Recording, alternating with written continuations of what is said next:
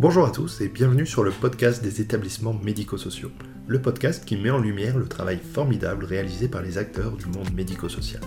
Je suis Arnaud Chevalier. Après avoir été directeur d'EHPAD pendant 8 ans, j'ai décidé d'utiliser mon expérience pour travailler sur les outils qui vont permettre de simplifier et d'améliorer le quotidien des usagers et des équipes. J'ai créé ce podcast pour partager les belles réalisations ou les retours d'expérience entre les acteurs du secteur. Si ce podcast vous plaît, n'hésitez surtout pas à vous abonner ou à le partager. Alors bonjour à tous, aujourd'hui j'échange euh, avec euh, Luc Broussy au sujet de son rapport, le rapport intitulé euh, Nous vieillirons ensemble 80 propositions pour un nouveau pacte entre générations. Donc c'est un rapport qui a été un rapport interministériel qui a été rendu le 26 mai, donc un rapport récent. Et, aujourd'hui, donc l'idée, c'est de pouvoir en discuter avec Luc Broussy. D'abord parler du contenu, mais aussi du contexte et des enjeux auxquels euh, répond ce rapport. Alors euh, bonjour, bonjour Luc Broussy, merci de participer à ce podcast malgré votre, votre agenda très chargé en ce moment entre le rapport et aussi le document que vous avez remis avec Jérôme Gage au sujet de l'EHPAD du futur. avant de commencer, est-ce que vous pouvez vous présenter? Bonjour d'abord euh, à, vous, bonjour euh, aux, auditeurs de ce podcast que, dont je suis, puisque euh, il y a quelques mois maintenant que j'écoute régulièrement vos, vos, productions. Ah, ça me fait plaisir, je vous remercie. Vous avez utilisé un mode, de, un, mode de, un média un peu, un peu original, qui va commencer à devenir banal, mais enfin disons que vous avez été un des premiers à, à, à l'utiliser dans le, dans le secteur médico-social. Euh, écoutez, moi, me présenter, c'est un peu euh, compliqué. Euh, on a beaucoup parlé de mes multiples casquettes. Donc, moi, je me suis intéressé aux questions de personnes âgées par la politique, puisque j'étais assistant parlementaire à l'âge de 22-23 ans d'un monsieur qui s'appelait Jean-Claude Boulard, qui était député de la Sarthe et qui a été le premier auteur d'un rapport sur la prestation autonomie des personnes âgées en 1991. Vous donc je, je suis tombé dedans tout petit. Euh, j'ai ensuite, pendant euh, une quinzaine d'années, euh, douzaine, d'années, dirigé le, syndicat national des maisons de retraite privées, qui était l'UNEPA, devenu ensuite le CINERPA. J'en ai été délégué général jusqu'en 2005. j'ai créé un, diplôme, un master de, politique du vieillissement à Sciences Po que j'ai dirigé de 2003 à 2017. et puis, j'avais, à la fin des années 90, créé ma propre entreprise, une entreprise de presse qui a euh, édité à partir de 1997 le mensuel des maisons de retraite euh, et puis ensuite le journal du médecin coordonnateur. voilà, donc on a cette activité de presse, de, formation, puisqu'on organise chaque année les assises nationales des EHPAD, les assises nationales du médecin coordonnateur, les assises nationales du domicile. Voilà. Et puis enfin, la dernière euh, chose, j'ai été élu aussi euh, vice-président du Conseil euh, général du Val d'Oise, où, comme par hasard, je m'occupais des personnes âgées et des personnes handicapées. Et puis, en 2014, j'ai été élu à la présidence de, France Silver Eco, ce qui m'a amené en 2018 à devenir président de la filière Silver Economy. Et c'est un peu au titre de tout ça, mais notamment au titre de ma dernière responsabilité, président de la filière Silver Economy, que le gouvernement m'a demandé de faire ce rapport. Ok, alors oui, c'est vrai que ça fait beaucoup de casquettes.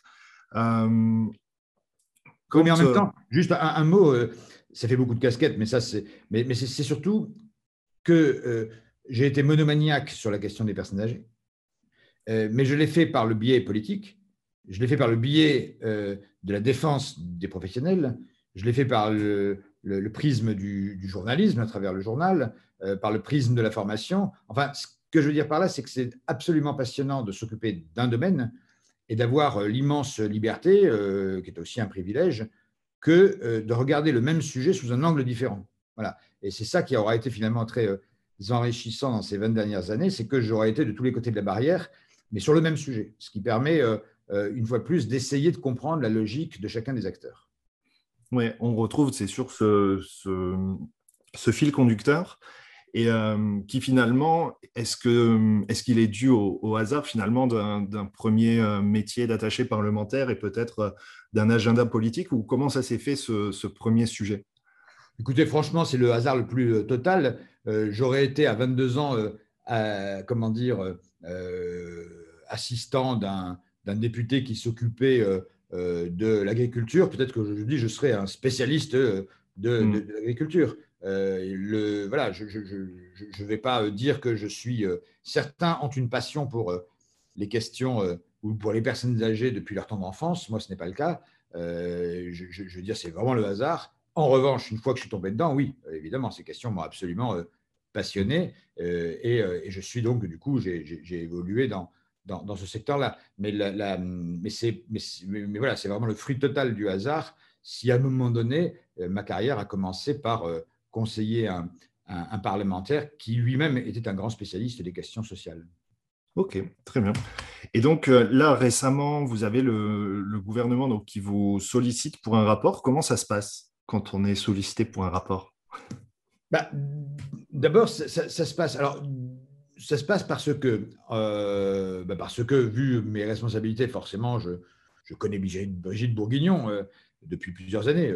il y a une, une, autre casquette que je n'ai pas évoquée, mais moi, je suis un, président par ailleurs du, Conseil national du Parti socialiste, un engagement politique que j'ai depuis 30 euh, ans et, que, dont je n'ai jamais varié. Euh, et, donc j'ai connu Brigitte Bourguignon euh, forcément quand elle était elle-même membre du Parti socialiste. donc quand elle est arrivée au ministère, on se connaissait déjà. Hein, D'accord. On n'a pas connaissance à ce moment-là. et, puis, et, puis, donc, pour toutes les raisons que je viens d'évoquer, j'ai forcément des relations à la fois institutionnelles et puis de, complicité avec euh, avec son, cabinet. Et donc, euh, quand euh, fin novembre, je crois à peu près, Vincent Léna, le directeur de cabinet de la ministre, m'appelle. Pourquoi? Parce qu'il venait de lire mon rapport de 2013, le rapport que j'avais rendu à Jean-Marc Ayrault sur l'adaptation de la société au vieillissement. il l'avait lu parce que, comment dire, peut-être que sur ces sujets-là, c'était un document effectivement de référence, euh, et puis qu'en même temps, euh, lui-même n'était pas un spécialiste de ces questions-là avant d'être le directeur de cabinet de, Brigitte Bourguignon. Et donc, euh, à la lecture de ce rapport, il m'appelle et il me dit, mais dans le projet de loi que nous sommes en train de préparer, le projet de loi grand âge, donc, pour l'instant, effectivement, il est bien renseigné sur la partie médico-sociale, rapport Libo, rapport à la Comrie, rapport Vacher sur le financement, mais on a quand même un petit trou dans la raquette sur toute la partie qui n'est pas médico-sociale l'adaptation des logements, l'adaptation des villes, l'adaptation des territoires, la question des mobilités. Euh, et, il me demande si je suis en capacité de réactualiser euh, mon rapport de 2013, donc de prendre grosso modo les mêmes fondamentaux, mais de les réactualiser pour le mois de janvier 2021. C'est ce qu'ils appellent une mission flash, c'est-à-dire qu'il faut presque avoir fini avant d'avoir commencé. Mais euh, voilà, à l'époque, il s'agit de faire une mission de 4-5 semaines. Et donc, moi, dans mon esprit, je vais faire 30-40 pages en disant voilà à peu près euh, les, éléments qui me paraissent euh, euh, comment dire, communs avec la problématique de 2013, et puis au contraire, les points sur lesquels les choses ont, évolué. Bon, mi-janvier, on apprend que le projet de loi grand âge est finalement remis à plus tard, et donc moi, ça me laisse plus de temps, grosso modo. D'accord. Et à eux aussi d'ailleurs. Donc, du coup, on détend tous les délais possibles. Et puis moi, au lieu de faire 30 pages, j'en fais 175. Voilà, je, me suis un peu lâché euh, puisque j'avais un peu de temps. Et donc, euh, et finalement, tout ça tombe très bien puisque le projet de loi grand âge réapparaît dans l'actualité juste au moment où euh, mon rapport est, remis. Et, donc tout l'intérêt maintenant, mais ça c'est un travail qui leur appartient, c'est d'insérer les éléments qu'ils pensent judicieux dans mon rapport dans le projet de loi. Ok, alors c'est une info que, que je n'ai vu. Du coup, la loi grand âge, on aurait une échéance ou non, mais il n'y a, rien d'officiel pour l'instant, mais enfin, la presse euh, en parle à nouveau. Il y a eu une réunion euh, euh, il y a maintenant 15 jours à Matignon avec le Premier ministre lui-même, donc sur la question de la loi grand âge. donc, oui, ça veut dire que les parlementaires la, la souhaitent. Brigitte Bourguignon a beaucoup avancé, je crois, sur sa rédaction. Euh, euh, et, voilà, maintenant, il y a plusieurs scénarios possibles qui ont été évoqués dans la presse. Donc là, je, ne livre pas de scoop. Euh, c'est la première version, c'est la possibilité de proposer à l'automne un projet de loi grand âge en même temps qu'un projet de loi retraite. Grosso modo, le projet de loi retraite, ce serait pour faire des économies, et le projet de loi dépendance, ce serait pour avoir une compensation sociale, d'une certaine manière, à la première réforme. Il y a mmh. un deuxième scénario qui consiste à ne pas faire de loi, c'est-à-dire à avancer à travers les propositions que les uns et les autres ont pu faire en se servant du PLFSS qui sera débattu au Parlement en octobre-novembre, et, et, de faire un plan d'action sans qu'il y ait forcément un support législatif. Et puis la troisième option, c'est au contraire d'avancer sur une loi grand âge matinée d'intergénération. C'est pour ça que moi j'ai aussi appelé mon rapport pour un nouveau pacte entre générations, parce qu'on voit bien l'ambiance du moment. L'ambiance du mmh. moment, c'est qu'on sort d'un an de crise sanitaire dans lequel la France, quand même, qu'on le veuille ou non, s'est quand même beaucoup concentrée sur ses plus fragiles, sur ses plus âgés.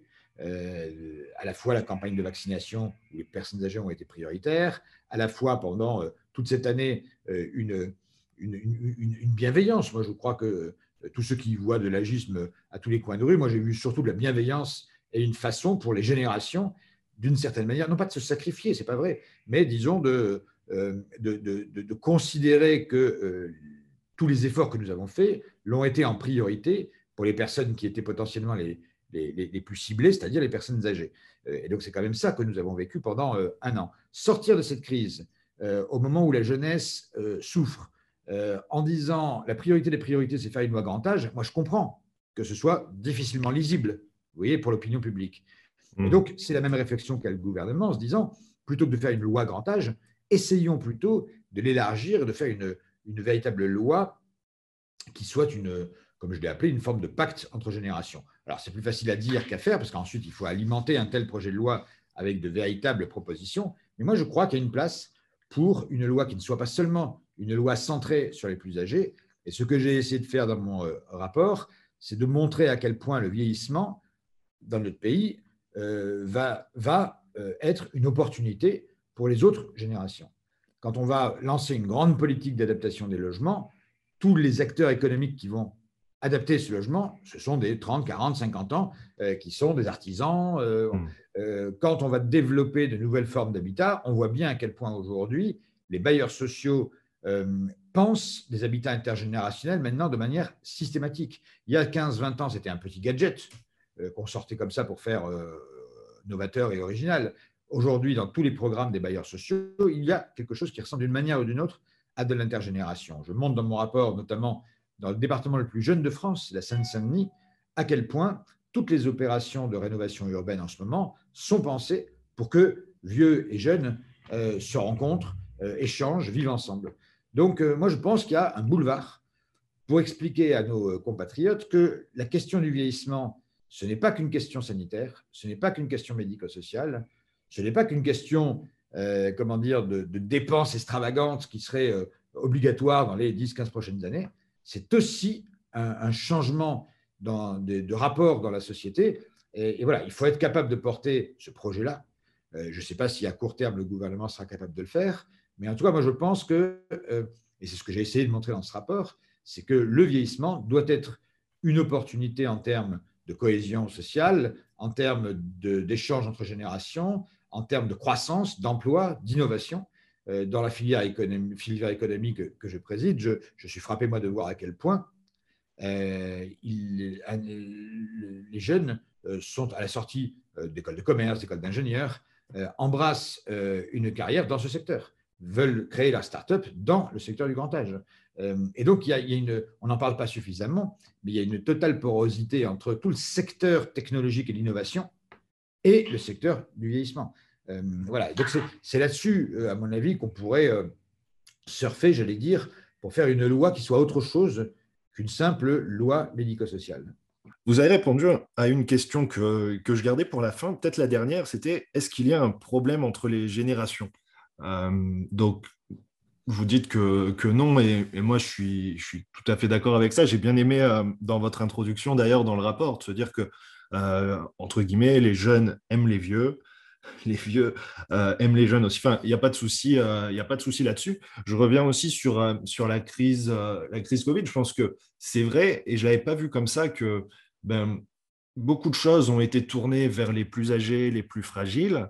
Mais alors après, peut-être qu'en étant plus en, contact des établissements, des équipes, on ne se rend pas vraiment compte de ce que la population globale en fait pense, hein, ce, qui est, tout à fait envisageable. Mais, moi, j'ai eu le sentiment, avec ce qui s'est passé notamment sur le premier confinement, que les, les, Français se sont dit, notamment vis-à-vis des EHPAD, mais c'est tout le secteur, parce que c'est aussi l'aide à domicile qui a peut-être encore plus souffert, que, bah, OK, il est, temps de faire quelque chose, il est temps de redonner des moyens. Euh, il y avait une question quelques mois auparavant de se dire, bah, par rapport à la loi grand âge, est-ce qu'il faudrait ou pas rajouter une journée de solidarité? Alors, je ne sais pas si c'est ça la solution, voilà, mais, en tout cas, la réponse, c'était plutôt non, en fait. Les Français n'ont pas forcément envie euh, de faire euh, un effort supplémentaire vraiment dans ce sens-là. Et hum, je ne pense pas que la journée de solidarité soit la solution ni l'alpha l'oméga, mais j'ai l'impression qu'aujourd'hui, les mentalités ont changé et que par contre, les Français euh, seraient prêts à se dire, OK, il faut vraiment faire quelque chose.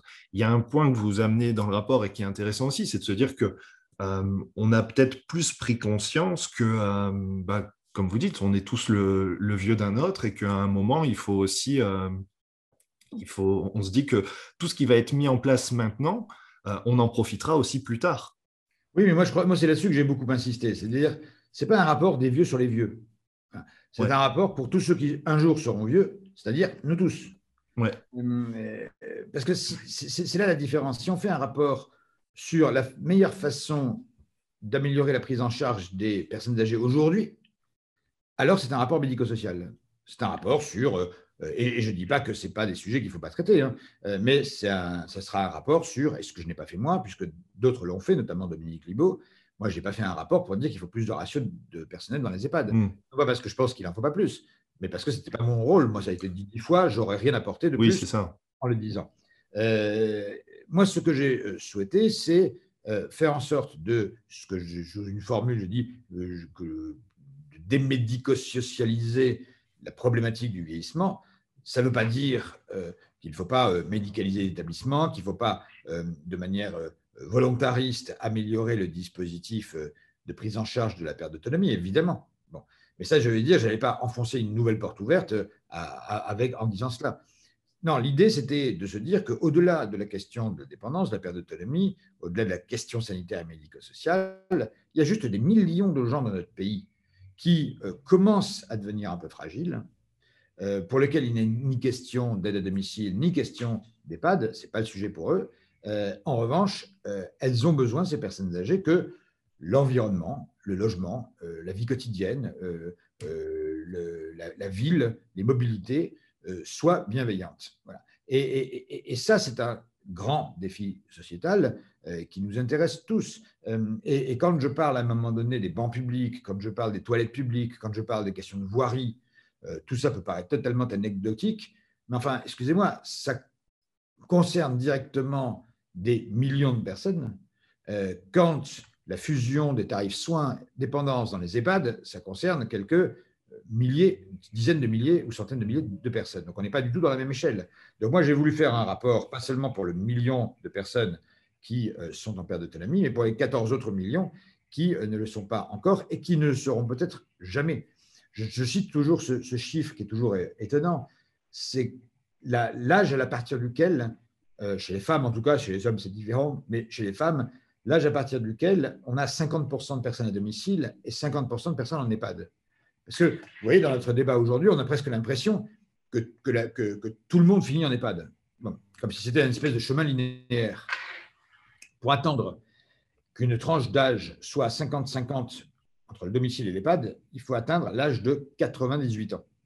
Donc la norme, c'est le domicile, ne nous trompons pas. Euh, et, euh, ce, sur quoi donc mon, rapport se concentre, c'est comment faire en sorte que les personnes âgées puissent vivre le plus longtemps possible à domicile, mais y compris bien avant l'intervention de services d'aide à domicile ou du service de soins infirmiers à domicile. Moi, je suis même en amont de l'intervention du médico-social. C'est-à-dire que euh, je propose, par exemple, qu'à 70 ans, on peut dire que c'est trop tard, trop tôt, j'en sais rien, mais enfin, moi, j'ai choisi 70 ans pour des raisons que j'explique dans le rapport.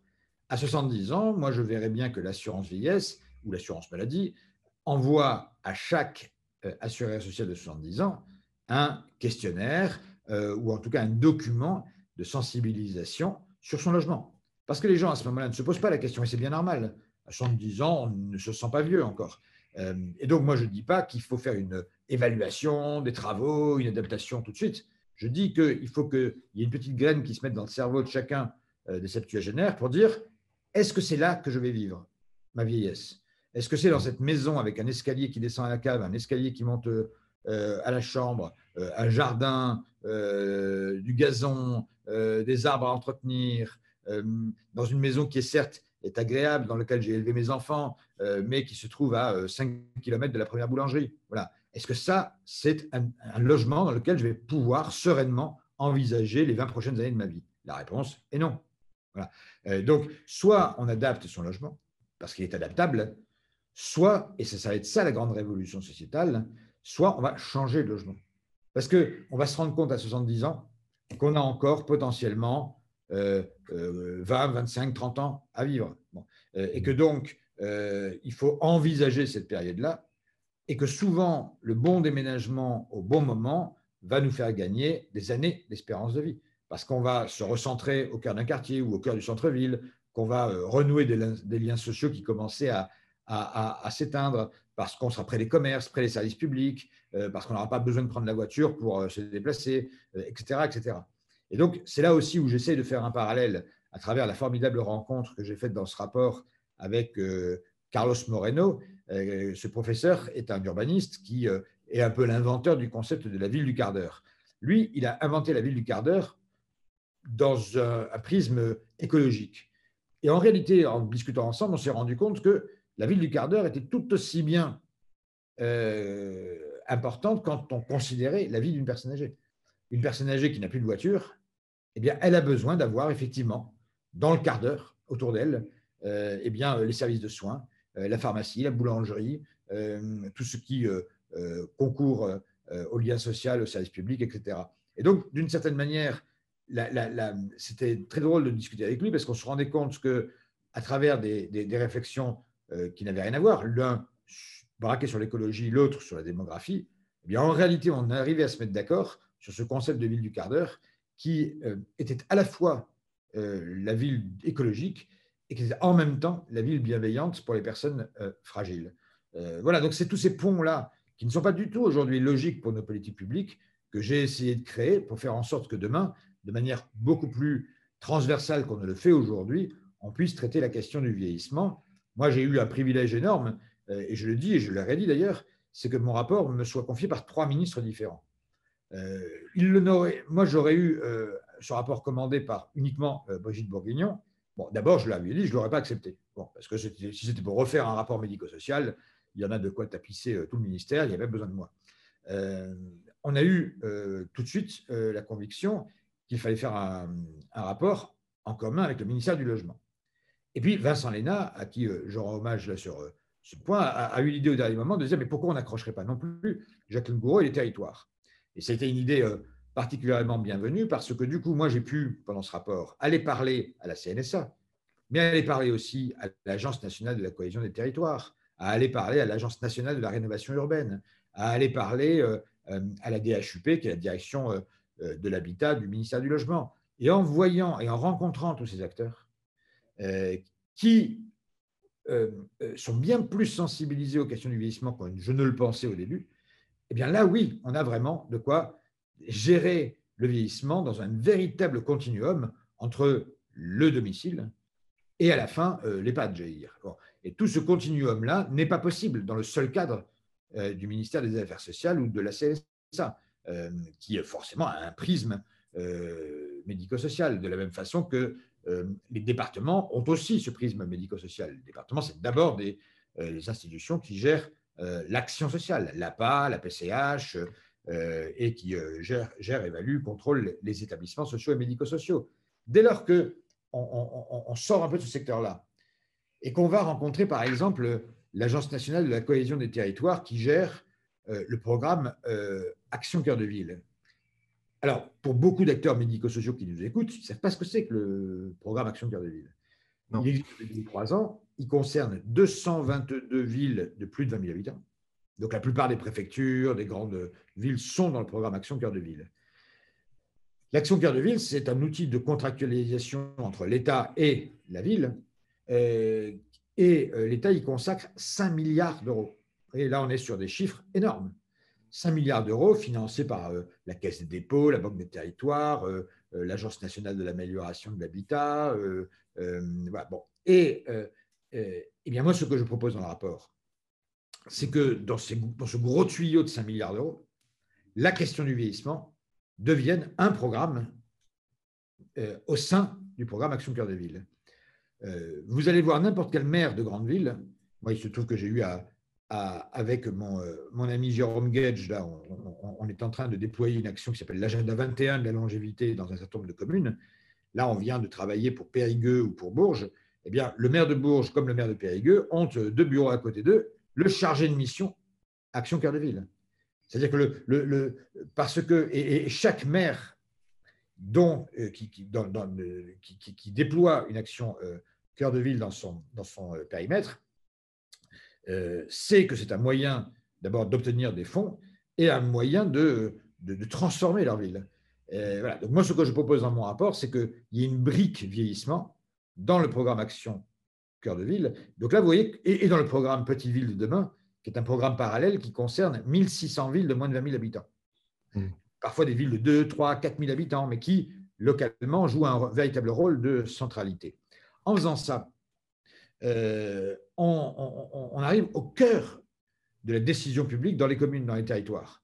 Euh, on ne passe pas par la CNSA, les ARS, les départements, qui est le circuit que nous, on connaît par cœur, mais qui est un circuit médico-social, qui est un circuit euh, qui cible uniquement les personnes déjà en perte d'autonomie, euh, qui cible les EHPAD, les résidences d'autonomie, euh, les SAD, les SIAD, les HAD et autres. Bon. Là, moi, je vous parle d'autre chose. Je vous parle de crédits qui vont permettre d'adapter l'urbanisme, de créer l'habitat inclusif, de adapter les, mobilités, les voiries, d'adapter, de, modifier le mobilier urbain pour qu'il soit plus bienveillant pour les personnes fragiles. Voilà, ça, c'est aussi des choses du quotidien qu'on a un peu tendance, quand on a le nez euh, collé au médico-social, on a un peu trop tendance à oublier ces politiques urbaines, ces politiques euh, du quotidien, qui pourtant ont un objectif, c'est de rendre les gens le, plus autonome possible, le plus longtemps possible. Et la dimension de prévention, parce que c'est ça aussi euh, dont on parle beaucoup et depuis longtemps, mais finalement qui est difficile à mettre en place si on est sur une euh, population qui, va vieillir parce que c'est comme ça, c'est la démographie, euh, c'est sûr que l'enjeu pour demain, pour 2030-2050, c'est de faire en sorte que les gens vieillissent mieux, en bonne santé. L'idée, c'est ça en fait, hein, c'est de, pouvoir rester le plus longtemps chez soi en bonne santé, éviter la fragilité et la dépendance. Et c'est vrai que la difficulté, bah, euh, c'est l'avant médico-social, à un moment où finalement chacun est chez soi, fait ce qu'il veut, et où il y a... Alors, c'est normal, hein, c'est la liberté de chacun, mais il n'y a pas de réelle euh, surveillance ni accompagnement, ce serait plus l'accompagnement que la surveillance, et du coup, peut-être euh, moins de prévention. Et il y a toute cette dimension autour de la ville aussi, qui, dans certains cas, et puis il y a la dimension de territoire dont vous parlez, qui est intéressante, de se dire, ça ne va pas être pareil en ville, en milieu rural. Vous évoquez aussi les, les dom-toms. Euh, voilà, après, c'est aussi comment on fait en sorte que chacun ait plus ou moins les mêmes chances. Voilà, alors, moi, j'ai essayé, euh, si je résume à chaque fois en une phrase, sur le logement, on a un sujet majeur, c'est comment simplifier les aides financières, parce qu'aujourd'hui, il y a plusieurs guichets, on n'y comprend rien du tout. Un des mandats qui m'avait été donné, hein, euh, clairement par le gouvernement, c'est de trouver un dispositif qui permette de simplifier et de massifier les aides à l'adaptation des logements. Il faut bien comprendre que 75% des seniors sont propriétaires de leur logement.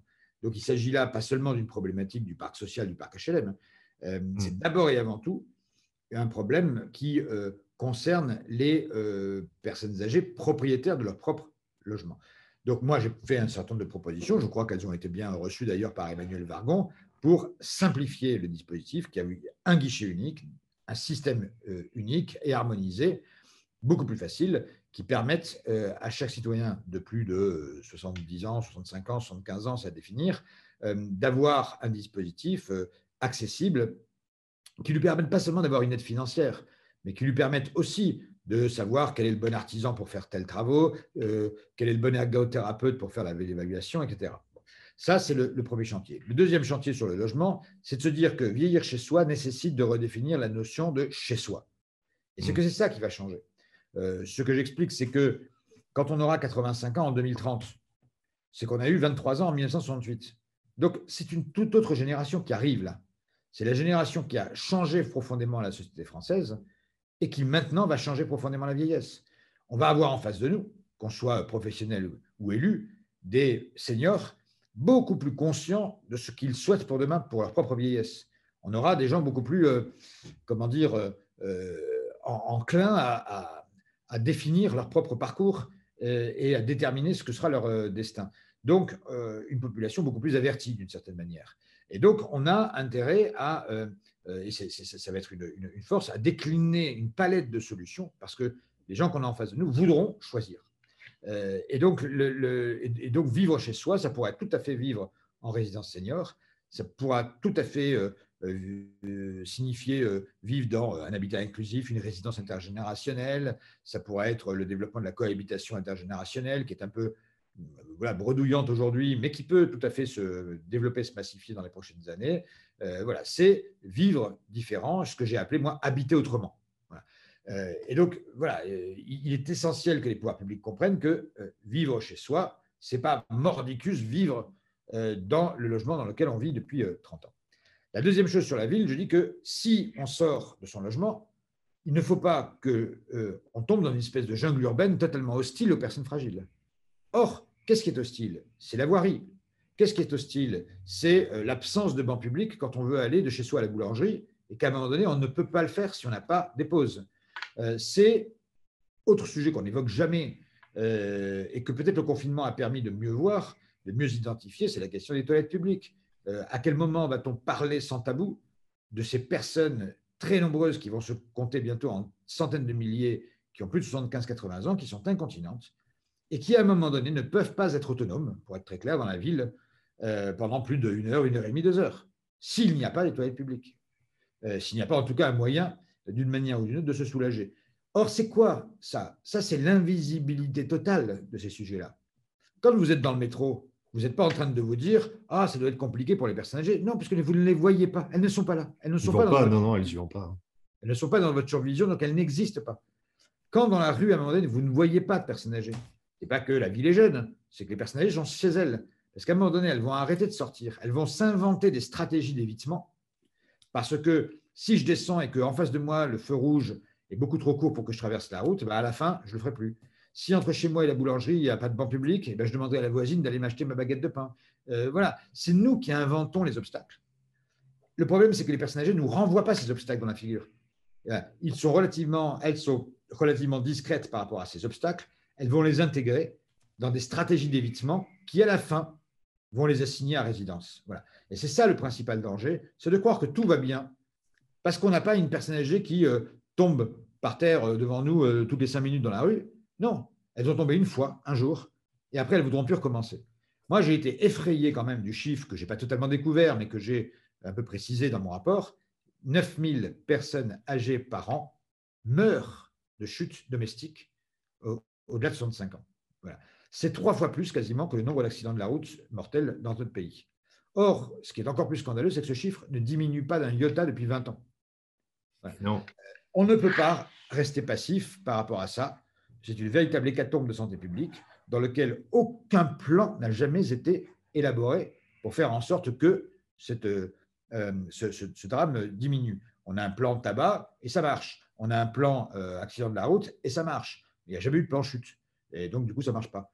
Euh, voilà. Et donc, un piéton sur deux qui décède à plus de 65 ans. Donc, si on ne prend pas en compte qu'à un moment donné, la, personne devient fragile chez elle, devient fragile dans la ville, euh, si, on, ne, si, on, ne, traite pas cette question-là, eh bien, ça se fera en silence. Il n'y aura pas une, grande manifestation organisée par les seigneurs entre République et Bastille pour dire je veux des toilettes publiques. Il n'y aura jamais de parole publique forte des retraités sur je veux des bancs publics.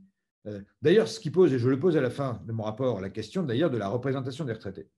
Parce que j'ai prévenu la question qu'on allait me poser, au bout de 170 pages, mais elles sont où les personnes âgées là-dedans? Est-ce que vous les avez interrogés Bon. mais qui, qui, qui je pourrais interroger? Les organisations de personnes âgées sont les premières à faire ce que je dis là, à ne pas s'intéresser à la vie quotidienne des personnes âgées. Toutes les grandes organisations, qu'est-ce qu'elles cherchent? Elles cherchent un siège au conseil de la CNSA pour s'occuper euh, du financement des EHPAD, des SAD et des SIAD. Euh, tous les sujets dont je parle là, moi je ne les vois jamais évoqués par les grandes organisations de retraités. Donc on a une vraie difficulté aujourd'hui. C'est que s'il n'y a pas euh, des, porte-paroles, entre guillemets, comme j'ai pu le faire dans ce rapport, mais d'autres le font aussi, hein, qui, mettent le sujet sur la table, si les élus ne sont pas sensibilisés à ces questions-là, il n'y aura pas de pression sociale. Euh, et une des, euh, un des grands enseignements quand même que moi j'ai euh, tiré de cette différence de huit années de différence entre le premier rapport de 2013 et celui d'aujourd'hui, c'est quand même, parce que je veux rajouter des points positifs, la, la, conscientisation, la, la, prise de conscience très forte des élus, et notamment, paradoxalement, des élus les plus jeunes. Moi, toute la génération là, qui a 40-50 ans et qui arrive à, la direction des grandes villes de France sont particulièrement euh, sensibilisés à cette question-là. Moi, je suis frappé, je ne sais pas si, euh, l'explication est de nature quasi psychanalytique.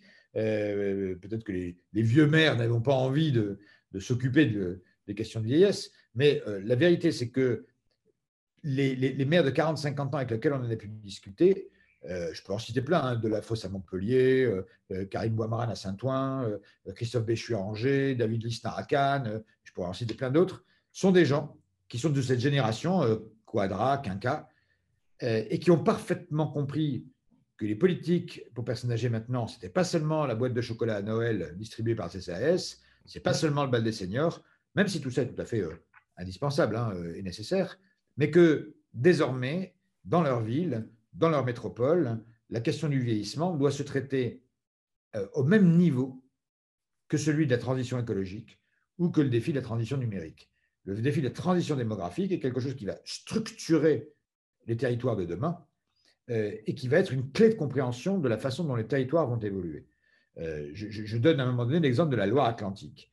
si vous prenez ce département, vous avez d'un côté la Baule extrêmement vieillissant euh, des prix de l'immobilier délirants qui font que du coup, les aidants, l'aide-soignante, l'auxiliaire de vie, euh, elle n'a aucune chance d'habiter à La Baule. Hein. Bon, donc elle habite, elle, habite à 20-30 km de La Baule, et ce territoire va vieillir de plus en plus.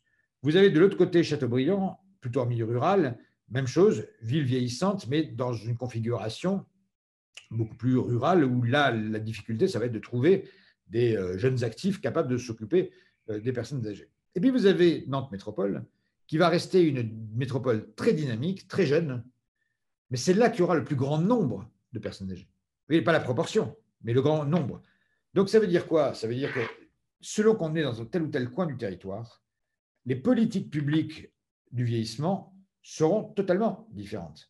Euh, demain, le président du département de la Loire-Atlantique, l'immense majorité des EHPAD qu'il a à construire dans les 20 prochaines années, c'est à Nantes Métropole, ce n'est pas à la Baule.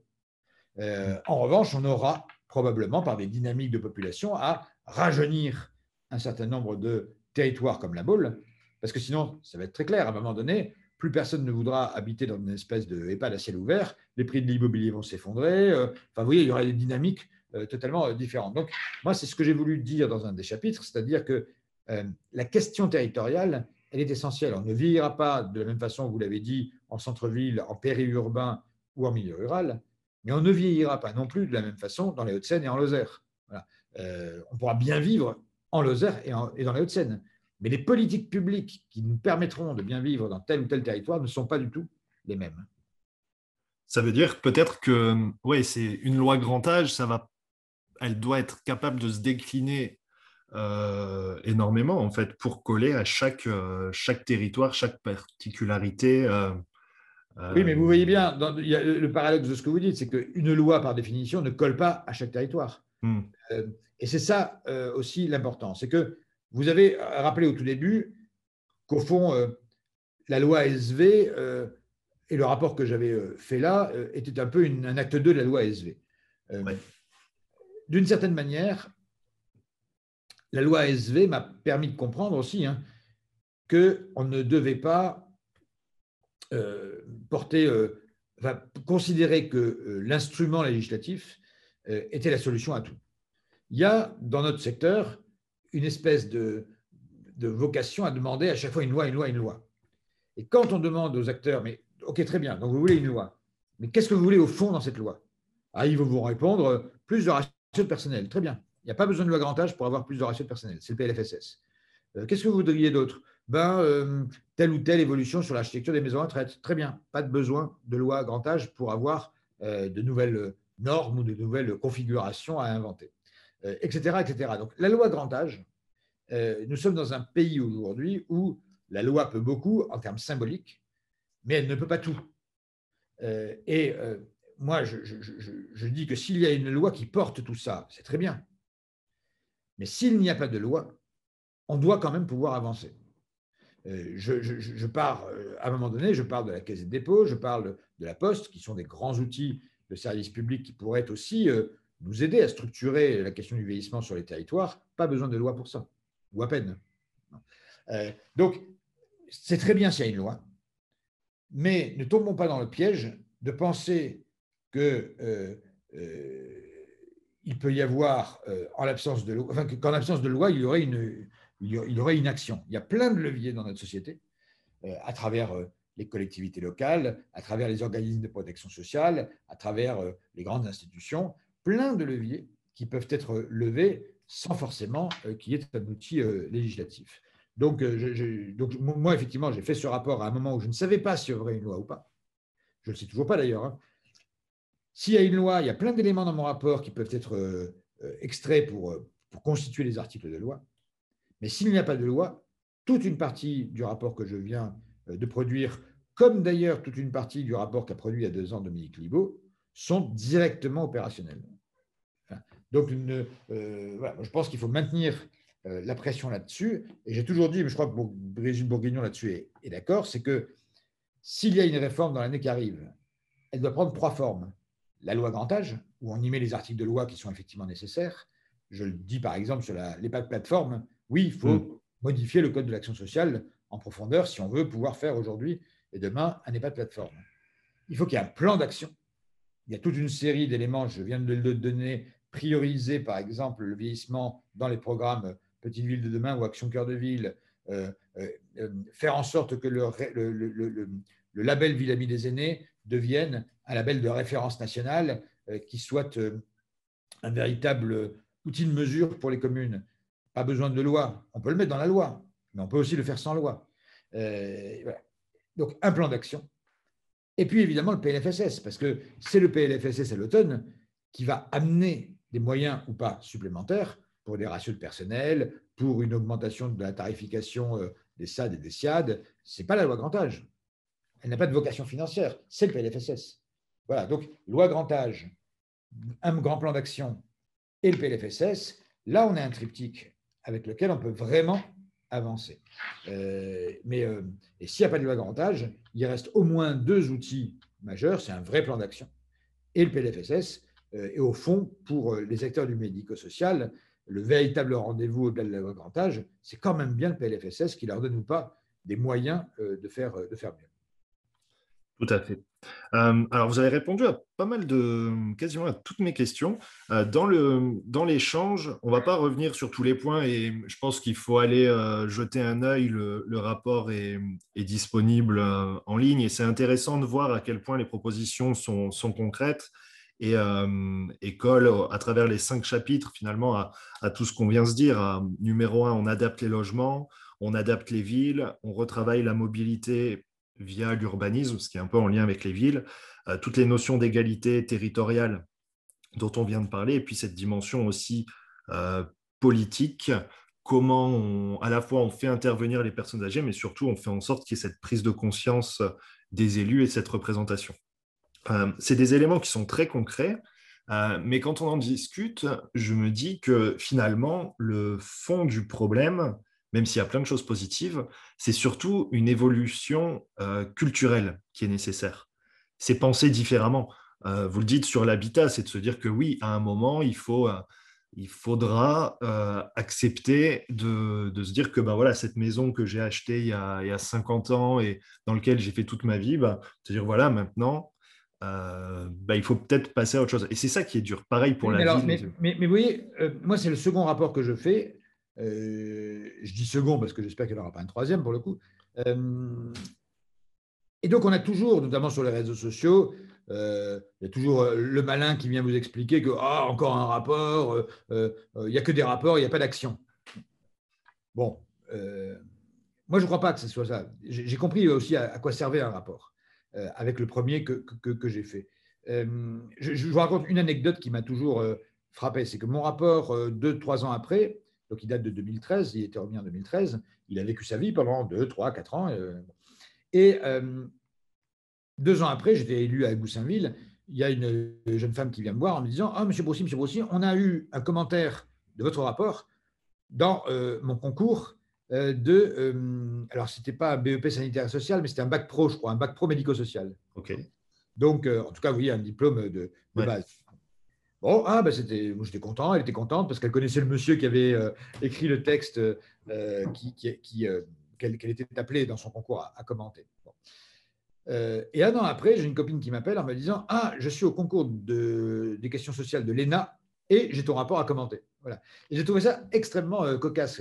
En l'espace de quelques mois, euh, le rapport que j'avais produit euh, était commenté à la fois, était, était, était au concours du bac pro médico-social et en même temps des questions sociales de, de, de, l'ENA. pourquoi je dis ça? C'est parce qu'il faut comprendre qu'au-delà des propositions qu'on fait, qui sont reprises par reprise, etc., ça se diffuse culturellement. le rapport qui est sorti le 26 mai, euh, bah, moi, j'ai pu parler sur France Inter, sur Europe 1, sur RMC. Euh, euh, il y a eu un billet sur France Culture, il y a eu des articles partout dans la presse. Ouais, 15 jours après, j'ai encore Europe 1 qui m'a appelé ce matin. Voilà. Il faut comprendre que tous ces sujets-là, on a besoin de les diffuser. Et vous disiez que c'est une question de culture, ben oui. Et ben un rapport, ça sert à ça aussi. Un rapport, ça ne sert pas seulement à faire des propositions de modifications législatives ou autres, qui seront ou pas reprises, c'est qu'on en parle. C'est que c'est un tuyau qui permet euh, ça amène le débat. un peu euh, la population, le grand public. Euh, et de ce point de vue-là, moi, je trouve ça très utile. Et on va continuer d'ailleurs à. parce que moi, évidemment, j'ai beaucoup de, de, gens qui me demandent de venir parler de mon rapport, des, organismes totalement différents. vous voyez, je, je, cet après-midi, je parlerai à la Fédération du bâtiment. Hmm. La semaine dernière, j'ai parlé à la Fédération des ascenseurs. vous voyez, mais sauf que quand vous parlez à la Fédération des ascenseurs, eh bien, ça veut dire que vous avez là toute une profession qui a bien conscience que la question du vieillissement va totalement impacter son activité pendant euh, les prochaines années, voire les prochaines décennies. Voilà, il faut, il faut vraiment, de ce point de vue-là, avoir une focale extrêmement large.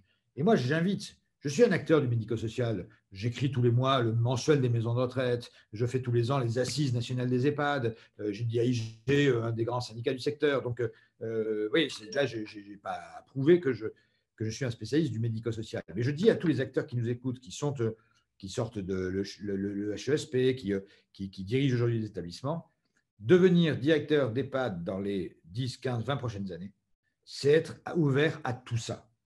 Euh, on ne peut plus se limiter à, comment dire, à, gérer son petit périmètre. et le directeur de demain, s'il veut être le directeur de cette EHPAD plateforme, il faut qu'il comprenne toutes les dynamiques que je suis en train de décrire la dynamique urbaine, la dynamique d'adaptation des logements. Pourquoi? Parce que nous, ce qu'on appelle de nos voeux, dans l'étude qu'on a sortie avec Jérôme Gage et le think tank Matière Grise sur les pattes du futur, donc c'est un autre rapport euh, qui est sorti la semaine dernière, c'est que nous, on prône euh, les pads plateforme. Euh, loin de penser que l'EHPAD est remisé au placard, on pense au contraire qu'il a un vrai avenir s'il devient une plateforme territoriale ouverte vers l'extérieur et accueillant l'extérieur. Donc, à un moment donné, un directeur d'EHPAD va devenir un directeur de plateforme. Et cette plateforme va à la fois héberger, ce sera une partie de son activité, héberger des résidents de manière permanente, comme aujourd'hui un EHPAD, mais ce même directeur, il va avoir peut-être une file active d'une centaine de personnes âgées hébergées à domicile autour de son EHPAD, et il va faire du service de repas à domicile, il va faire de la téléassistance, il va faire de garde de nuit à domicile, il va euh, euh, au contraire organiser des, euh, des activités culturelles, de restauration pour des gens qui viennent de l'extérieur. Voilà, c'est ça les, les Donc, un directeur, et je parle à ceux qui ont 25, 30, 35 ans, euh, voire un peu plus, euh, en tout cas qui ont la prétention dans les 10-15 prochaines années de faire ce métier, qu'ils lisent le rapport sur les plats du futur, ça c'est une certitude, mais qu'ils lisent aussi le rapport Nous vieillirons ensemble, parce que s'ils ne comprennent pas la porosité du secteur médico-social et de tout ce qu'on va vivre au-delà, eh bien, ils vont rater un épisode, à mon avis, dans le déroulement de l'évolution de leur propre métier demain.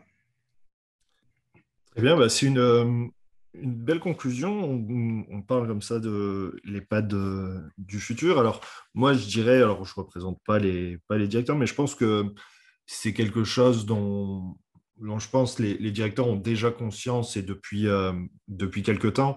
Euh, et c'est vrai que c'est ça l'avenir et, et c'est un avenir, moi, je trouve positif parce que ça donne encore plus de, contenu, de substance à, l'action et, à l'EHPAD finalement. Ça lui permet d'avoir une, approche encore plus globale et de ne pas être finalement euh, euh, le dernier maillon de la chaîne, de se dire, bon, ben voilà, quand tout est épuisé, quand plus rien n'est possible, et eh ben, il faut rentrer en EHPAD par, euh, par défaut parce qu'on n'a plus le choix. Mais justement, de pouvoir aussi travailler sur la prévention en amont, d'être réellement sur des projets euh, d'accompagnement personnalisé en ayant toute une palette de, possibilités et de services pour vraiment faire quelque chose de, sur mesure.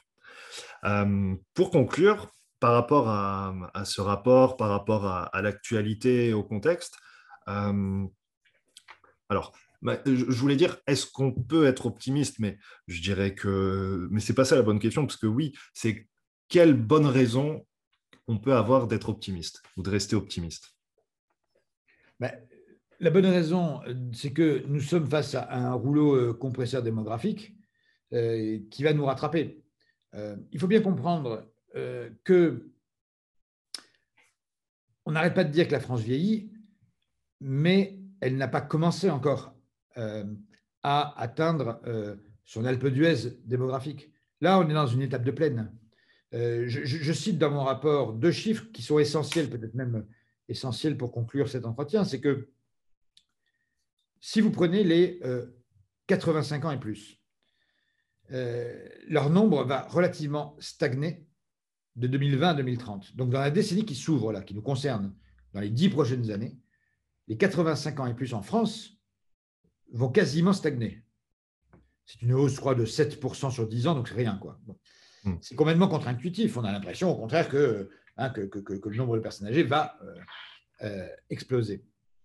Oui, mais si on regarde les segments, parce que personne âgée, ça ne veut rien dire, il y a 30 ans de différence entre quelqu'un de 65 ans et quelqu'un de 95 ans. Donc, euh, si on prend les plus de 85 ans, leur nombre stagne dans la prochaine décennie et explose dans la décennie 2030.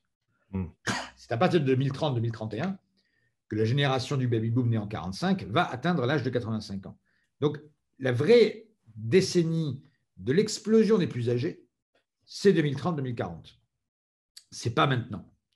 En revanche, et c'est pour ça que mon rapport tombe, disons, je me permets de le lire au bon moment, c'est que l'explosion qui est devant nous, là, entre 2010, 2020 et 2030, c'est l'explosion des 75-84 ans, dont la population va augmenter en 10 ans de 4 à 6 millions, plus 47 Jamais dans notre pays, il faut bien comprendre, jamais dans notre pays, mais jamais nulle part ailleurs d'ailleurs, et sans être pompeux, jamais dans l'histoire de l'humanité depuis euh, euh on a eu une telle progression des 75-85 ans en aussi peu de temps.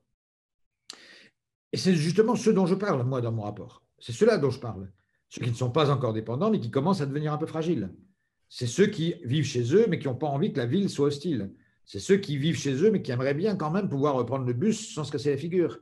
Euh, voilà, c'est cela. Et c'est pour ça que je pense qu'il faut aussi que nos politiques publiques s'adaptent à ces cycles démographiques. L'enjeu majeur, le défi majeur de la décennie qui s'ouvre, c'est l'adaptation de la société à ces personnes âgées, valides, mais fragiles.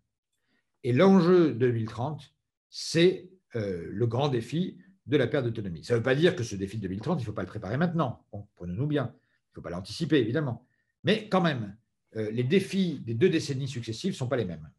Et puis ça ne se fait pas du jour au lendemain, donc 10 ans, c'est quand même pas mal pour se préparer. Il ne faut pas être en retard. Ok, et eh ben merci en tout cas pour, pour toutes ces explications très intéressantes et, et peut-être à bientôt pour parler plus en détail de l'EHPAD du futur. En tout cas, merci et bon courage. Alors, je ne sais pas si du courage qu'il vous faut, mais en tout cas pour communiquer et expliquer ce rapport pour, pour faire évoluer les, les cultures. La culture. Merci, euh, merci, à vous. Et longue vie à, à ce podcast. Ah, je vous remercie. Merci d'avoir écouté l'épisode jusqu'au bout. J'espère que le sujet vous a plu et qu'il vous inspirera. Pour m'aider à faire connaître le podcast, abonnez-vous sur votre plateforme d'écoute préférée ou notez-le et partagez-le sur vos réseaux sociaux. N'hésitez pas à me contacter sur LinkedIn pour toute remarque ou proposition de sujet. Bonne journée et à bientôt sur le podcast des établissements